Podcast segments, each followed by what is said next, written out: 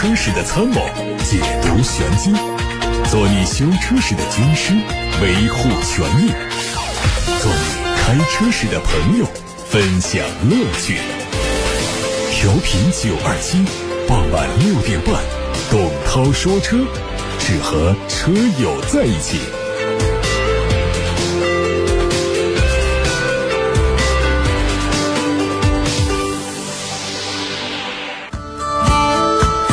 各位朋友，晚上好，我是董涛。新的一周又开始了，看新闻。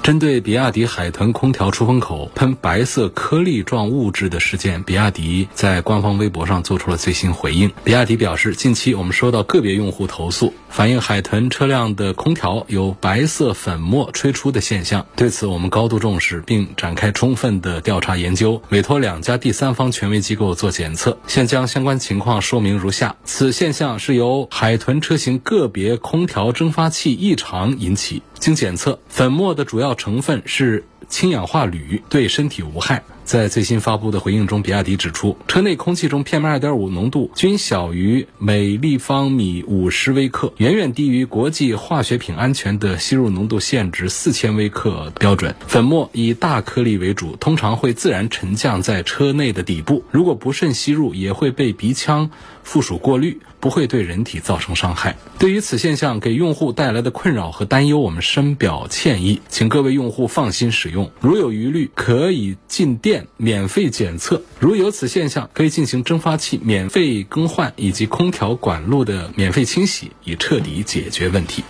在这份声明当中看到呢，比亚迪是收到了个别用户的投诉，而事实上我们在投诉平台上看到不止一个两个。另外呢，关于这个东西对身体啊、对各方面的危害呢，从数据上讲呢，似乎是在一个合规的范围之内，但是对于我们车主的体验来说，确实是不大好。不管这个东西对身体有害无害，它毕竟是肉眼可见的颗粒物吸入我们的鼻腔，就算是被过滤呢，这个体验也是非常糟糕的。这起事件呢，到目前为止收到官方微博的一个回应，应该说从事情发生到现在经历的时间已经不算短，所以本栏目认为呢，比亚迪方面对于这个事情的回应的速度是不算快的，仍然是属于比较迟缓的一个反应。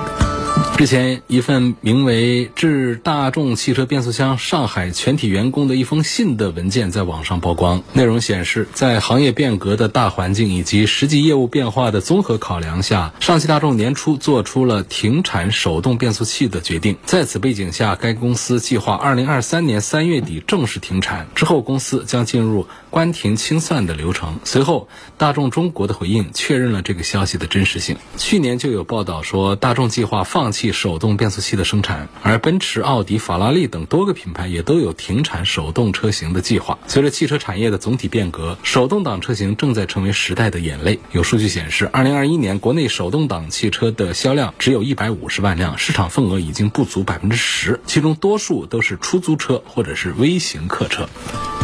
车企卖一辆车究竟能赚多少钱，一直是很多车主关心的话题。目前市场上主流车企相继发布了三季度销量和三季度财报，单车利润也随之出炉。据统计，特斯拉以单车九千七百一十一美元，约合人民币六点九二万元的利润，排在了单车利润榜的第一名。剩下的依次是奔驰、通用、宝马和比亚迪。值得一提的是，比亚迪的单车利润已经超过了丰田、大众等传统合资车企，单车利润达到了一千四百六十六美元，约合人民币一点零四万元。长城汽车虽然不在表上，但表现也可圈可点，单车利润在一千五百美元左右，和比亚迪基本相。相当造车新势力当中比较出名的未来、小鹏和理想等车企都在亏损当中，未来亏的最多，每卖一辆新能源未来就要亏损一点五三万美元，约合人民币十点八九万元。之前，一汽大众全新 SUV 揽巡上市，五款配置的价格区间是二十七万四千九到三十二万五千九。它的定位是中大型的 SUV，车长四米九三六，轴距两米九八零。外观上，它突出了横向设计的元素，贯穿式的灯带一直延伸到两侧翼子板的后方，前格栅的中间是可以点亮的品牌 logo。尾部造型相对简洁，贯穿式的尾灯内部有 X 的造型，搭配可以点亮的 logo，非常的有辨识度。内饰是大众家族化的风格，配的是十点二五英寸加十二英寸的双联屏，车机 UI 也跟其他的大众车型保持一致。而比车子本身更吸引人的是，这款主打大五座设计的全新车型将会是大众品牌推出的最后一款纯燃油车，动力用的是高低功率的二点零 T。最近，全新福特旗舰 SUV 探险者试驾会在杭州举行。这次活动推了四款车，指导价三十点九八万元到三十七点九八万元。整车拥有近六平方米的座舱空间，车内全系配十二点三英寸的全彩数字液晶仪表盘，并搭载了二十七英寸的贯穿式大横屏，搭载了最新的二点零版本车机系统。在动力方面，用的是第四代的二点三 T 的沃德世嘉发动机，匹配的是全新的时速手手自。一体变速器，广汽本田的奥德赛锐预享四座版上市，售价是四十三万九千八。作为新增车型，它的前脸换上了蜂窝状的黑化的格栅，还有全新款式的尾灯组造型更大一些。车内是四座的布局，并且前后排的中间还设置了隔断雾化隐私双层隔音玻璃和十九英寸的娱乐屏，让后排拥有完整独立的思想空间。广汽三菱发布了全新欧蓝德的官价，七款配置，价格从十六万九千八到二十二万九千八。整体外观是非常棱角分明的硬朗设计，熏黑的中网保留了经典的 X 造型，两侧是分体式的 LED 灯组，车尾有一个全新的六边形的尾门，辨识度非常高。一汽丰田的格瑞维亚开启预售，四款配置，价格从三十五万五千八到四十一万五千八，会在十二月十六号正式上市。这是广汽丰田塞纳的姊妹车型，两车的整体造型基本一致，仅仅前脸的中网略有不同，采用了黑色的蜂窝状的结构装饰，保险杠两侧带有通气口。至于内饰、座椅布局、配置、动力方面，都跟塞纳高度一致。还有理想 L7 的申报信息在网上出现，它的定位是五座的中大型 SUV，到时候也会推出 Max 和 Pro 两个版本。按照计划，这个车将在明年二月底开始交付。此前公布的售价分别是三十三点九八万元和三十七点九八万元。它的整体外观看上去更像是缩小版的理想 L9，和 L8 最大的区别是车顶线条呈现的是略向下倾斜的溜背设计。好，以上是今天的汽车资讯，看看大家的问题。小车蓝牌第八。年需不需要到车管所去年检？这不用的，六年、十年，根据二零二二年最新的年检规定，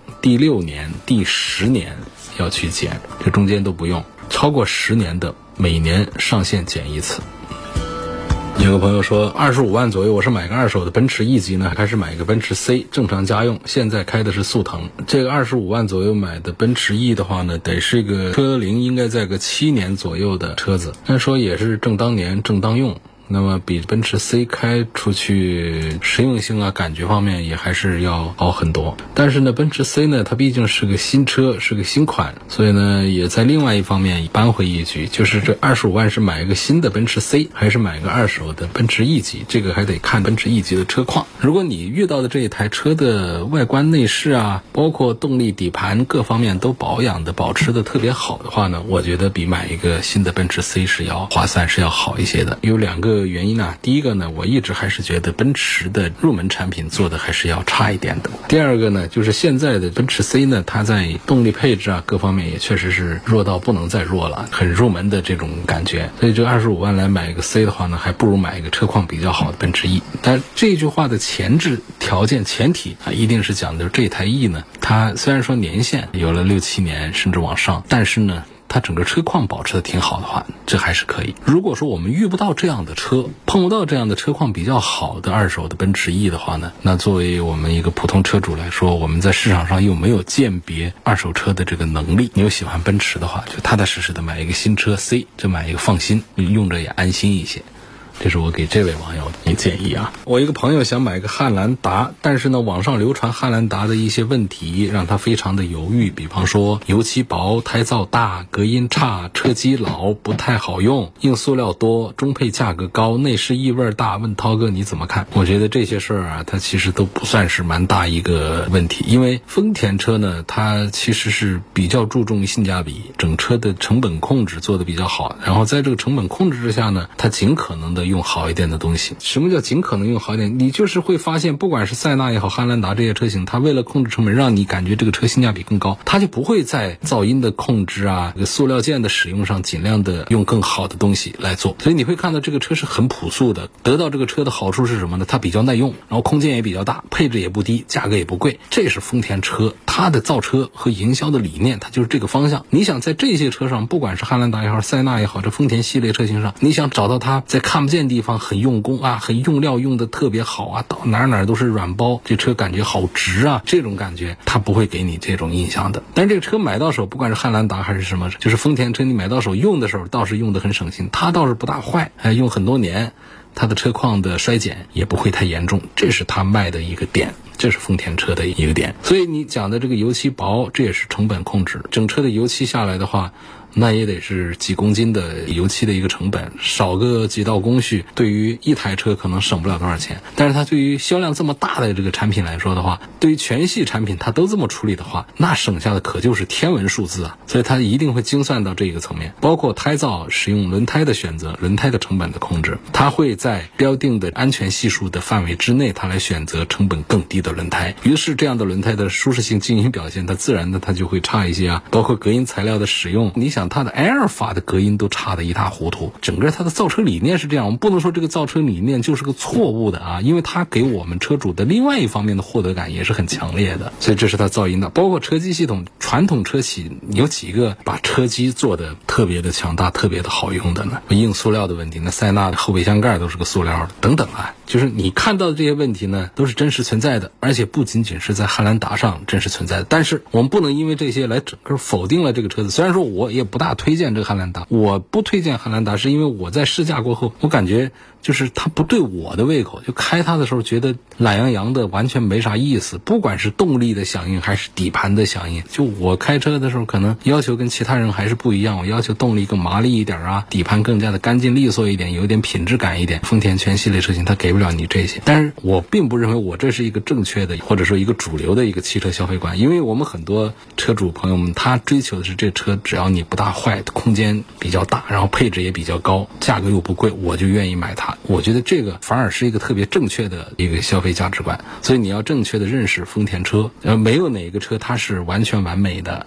你随便拎出别的一个品牌来，它可能噪音也很小，车机也很新，油漆也很厚，但是我一样的一二三四五六七，我点出它的一堆的毛病出来，那咱们这样的话是不是就不买车了呢？显然也不行。所以每一个品牌旗下它造车，它都有自己的一个研发理念，也有自己的一个营销的理念。我们消费者把这些都把它搞顺、搞懂了之后后呢，就根据自己的乐见喜好来挑选适合自己的车，这才是正道。还希望我谈广汽菲克退出中国的话题，怎么突然就不行？它没有突然就不行啊！广汽菲克的退出不是一天两天的事儿，它是好几年就一直是卖的很差，盈利情况特别糟糕，然后整个企业是亏损的，办企业。搞合资公司，它本身也就是在做生意。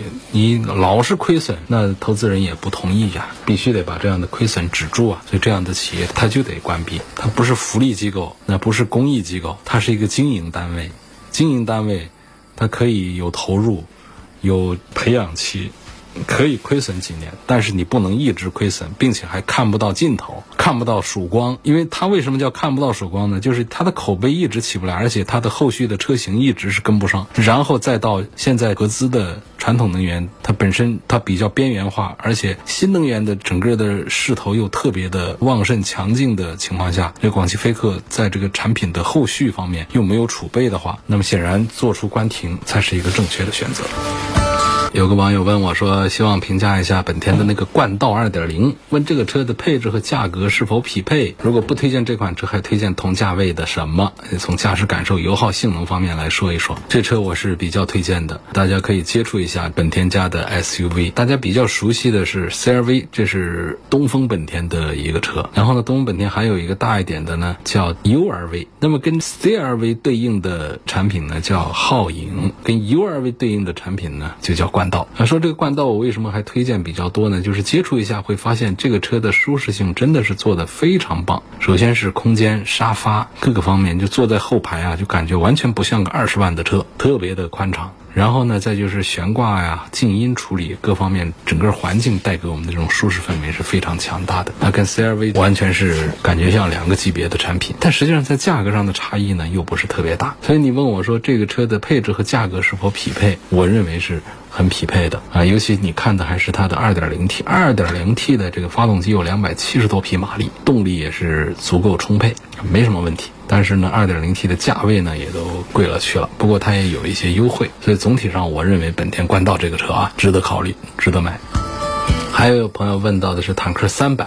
问的是边境限定版是否值得长期持有？这是基于坦克三百的一个顶配做了一些个性化的一些设置之后推出的一个版本。就是它开在街上呢，首先它有一个黄色的油漆，再加上它前后杠啊。顶啊，各方面它做的感觉就不像是一般的那种硬派的 SUV 呢，更像是那种长途的在边境线上跋涉的那种战斗力很强悍的这种越野利器。其实它跟这个最低配的实际上是一回事儿，它只是在涂装啊各方面它做的很有个性，确实是很漂亮。而你说这个涂装给我们带来了什么样的性价比？你要从这个角度讲，那就说不过了，它就不叫性价比，它叫个性化的提升。包括呢，有一项配置呢，让我挺欣赏的，我挺烦。一个车上没有中控系统，这是第一句话。但是我更烦的是，因为有了一块屏之后，把所有的物理按键全搞不见了，都到那个屏上去点呐、找啊、弄啊，这个特别讨厌。我觉得像空调系统啊、一些常见的灯光系统啊，这些物理按键、实体按键还是应该保留。我们让那其他的一些功能啊，到这个屏幕里头去找。所以这个坦克三百的边境限量版呢，在车内就增加了操控空调的实体按键，就是老用户们反馈的一些问题，厂。家在边境限量版上是做了一个积极的回应和改变，我觉得这个是特别好的。另外呢，这个限定版呢，它是有合法的拖挂房车的资质的，对于长途旅行露营爱好者来说，这是非常难以抵挡的一个很好的一件事情。之前呢，坦克三百已经发了其他的像游侠版呐、铁骑版呐这样特殊版本，边境限量版呢，它是这个品牌下的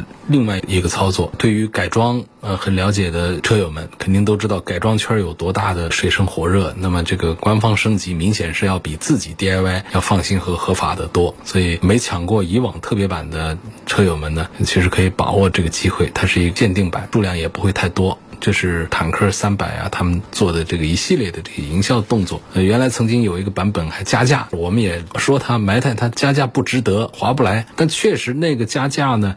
让很多人觉得受用，因为他给自己找到了一种消费境界。我花更多的钱，我买到的是确实是与众不同的一个坦克三百。那现在的这个呢，它并没有把价格上弄得那么的离谱，它就是在配置上，就是在这个顶配的基础上做的这些涂装啊，一些小的配置上的一些改造，都做得非常的成功。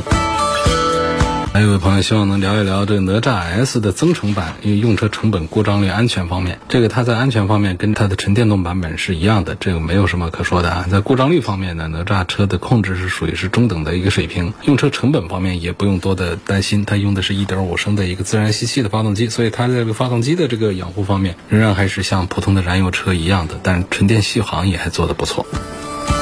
有朋友问我说：“揽巡怎么样？对比一下汉兰达。那揽巡确实是就是对标的汉兰达嘛。在一汽大众的产品的矩阵当中呢，它没有一个三十万级别的一个中大型 SUV，因为它的产品包括了一汽大众的探影、探歌、探岳啊、揽境，从十万出头到四十万都有。但是独独在三十万上下这个区间就少一个产品，所以揽巡出来呢，就把这个拼图给接上了。呃，对于一汽大众自身的产品空白有很大的作用。在三十万级别的中大型的。这个 SUV 当中，像刚才我提到了冠道，实际上冠道呢，它虽然空间也很大，但实际上它跟汉兰达也没有直接的交手，那它的价位还要再低一些。像福特家里也有一个竞品，但是像这个三十万级别当中呢，真正的竞争产品呢，其实也并不是很多。就同尺寸来讲的话，合资的非豪华品牌竞争也并不多。汉兰达目前是最能打的，它主打七座的。那么大五座的呢，在汉兰达上就比较少，就只有一款。但是这个车它在功能丰富度上就不及七座。为什么像本田的像这个冠道，他们喜欢？推这个五座的呢，就是把每个座位，尤其第二排的这个空间。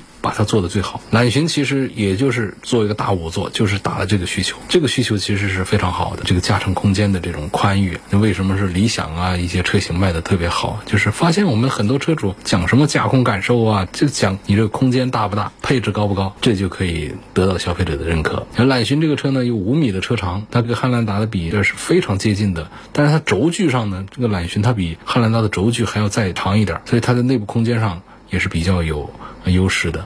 包括它的整个的舒适感，偏好大空间、有高的舒适要求的用户，在揽巡这个车上是能够得到满足，是值得选购的。问新世嘉有什么优点？感觉是县城上一下子多了好多的世嘉的二手车，这个跟新世嘉这事儿之间有什么关系吗？就是街上有好多的二手车突然出来的话，那只能说我们的二手车的经销商突然在全国哪个地方找了一批二手的世嘉，投放到咱们县城来卖出去了，赚了一小笔，就是这么一种情况。这跟说这个世嘉是有什么优势劣势，这之间没有任何的关系啊，这都已经是停产了的产品。呃，现在在东雪家里面主要是卖凡尔赛 C5X，然后是天翼 C5，然后像雪铁龙的 C6 也在卖，雪铁龙的 C3XR 主要是这些产品在卖。所以这个一个市场上如果有一些二手车的话，那就是二手车的经销商组织回来了一批车源投放到市场上去了，跟新车有什么优势啊、劣势啊，这没有关系。